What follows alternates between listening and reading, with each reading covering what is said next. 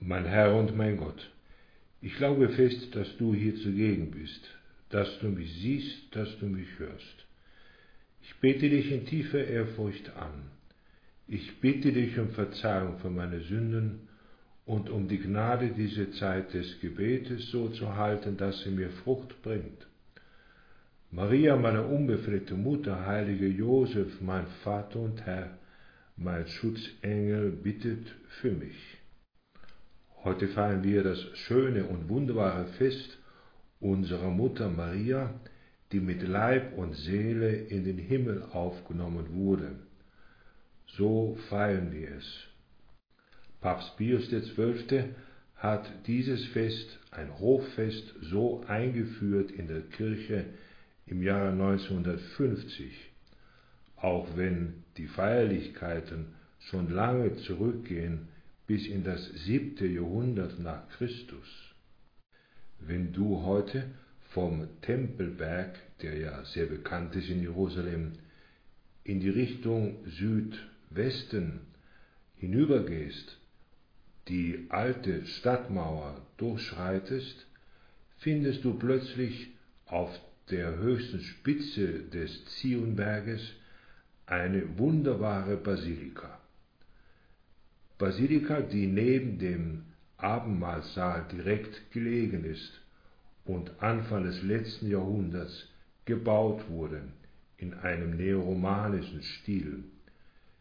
Die Kirche ist mächtig und sie wird so genannt die Dormitio Mariae, also die Entschlafung der Mutter Gottes. Was heißt das? Nun, wir wissen, dass der Tod eine Folge der Sünde ist. Maria hatte keine Sünde, das war eines ihrer Privilegien, ihr schon geschenkt vor der Geburt. Wir wissen nicht ganz genau, wie diese Aufnahme in den Himmel sich vollzogen hat. Jedenfalls, man merkt sich das, der, die Aufnahme der Mutter Gottes wird Dormitio genannt, also Entschlafung genannt, weil sie mit Seele und Leib in den Himmel aufgenommen wurdest. Jesus, du wurdest, du wolltest dieses letzte wunderbare Zeichen der Mutter Gottes ihr schenken, damit klar ist, Maria ist bei dir im Himmel. Wenn man in der großen Kirche hinuntergeht in die Krypta, finden wir dort Maria auf einem, ja, wir können sagen, Liegeplatz liegen, aber nicht als Tote, sondern als Schlafende, die Entschlafene. Maria war sicherlich eine ausgezeichnete Person, sie kannte keine Sünde, sie war in deiner Geburt Jesu als Jungfrau verehrt, in der Geburt, vor der Geburt und nach der Geburt. Sie kannte keine Sünde und deswegen wollte es Jesu, du sie so in den Himmel hinaufnehmen, damit sie nicht der Verwesung unterliegt. In einer tiefen Freude beginnt daher die Liturgie ihres Hochfestes. Da heißt es am Anfang, freut euch alle im Herrn. Am Fest der Aufnahme der seligsten Jungfrau Maria in den Himmel mit uns freuen sich die Engel und loben Gottes Sohn. Natürlich, die Freude der Mutter Gottes war ebenso groß von uns kaum vorstellbar. Aber sie berichtet davon, oder besser gesagt Lukas, als sie ihre Verwandte, ihre Cousine Elisabeth besucht, es war ja kurz nach der Empfängnis von Jesus Christus. Da heißt es, in jenen Tagen machte sich Maria auf den Weg und eilte in eine Stadt im Bergland von Judäa. Sie ging in das Haus des Zacharias und begrüßte Elisabeth.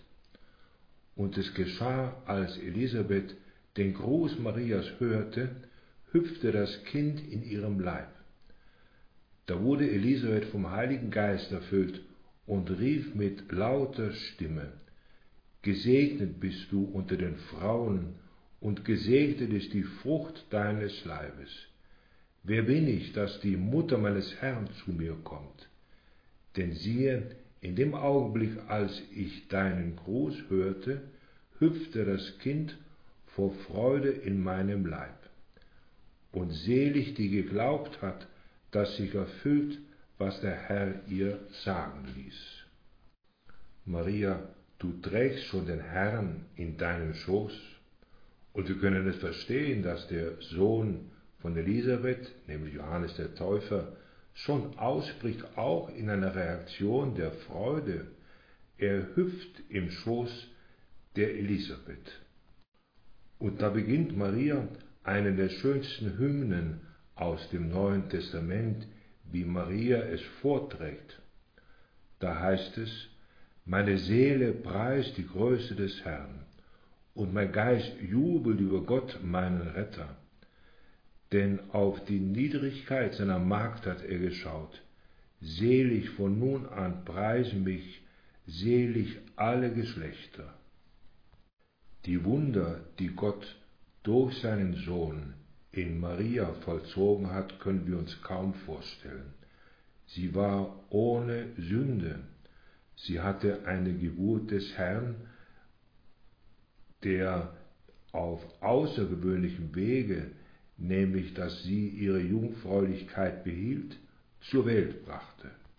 Sie kannte keine Sünde und Sie wurde von ihrem Sohn verständlicherweise und einsichtbar in den Himmel aufgenommen.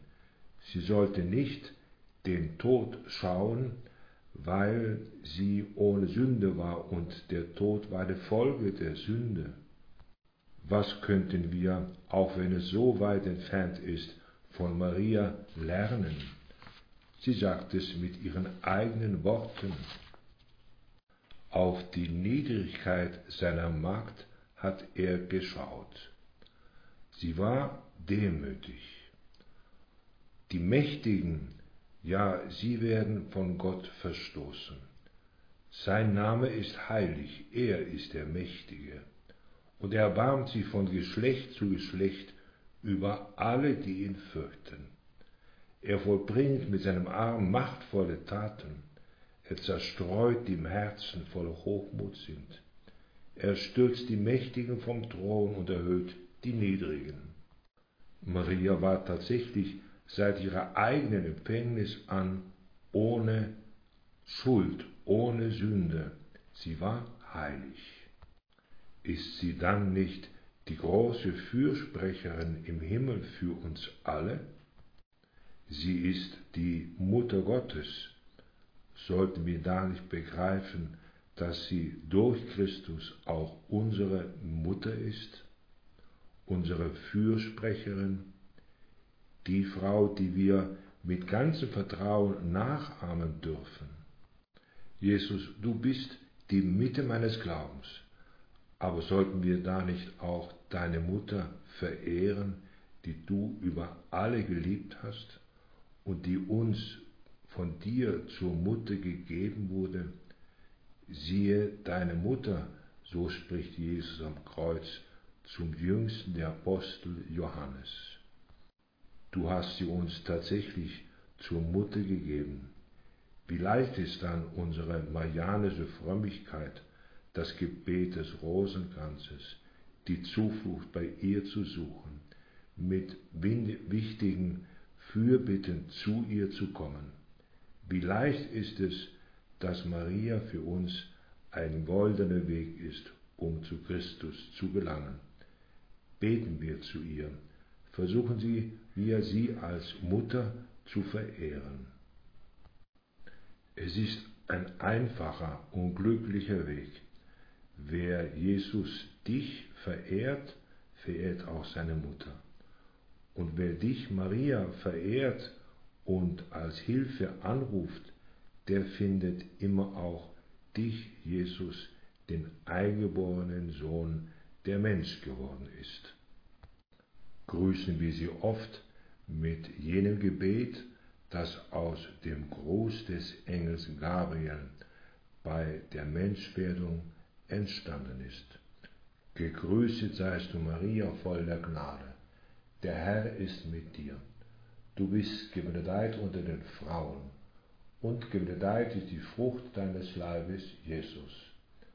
Heilige Maria, Mutter Gottes, bitte für uns Sünder, jetzt und in der Stunde unseres Todes. Amen.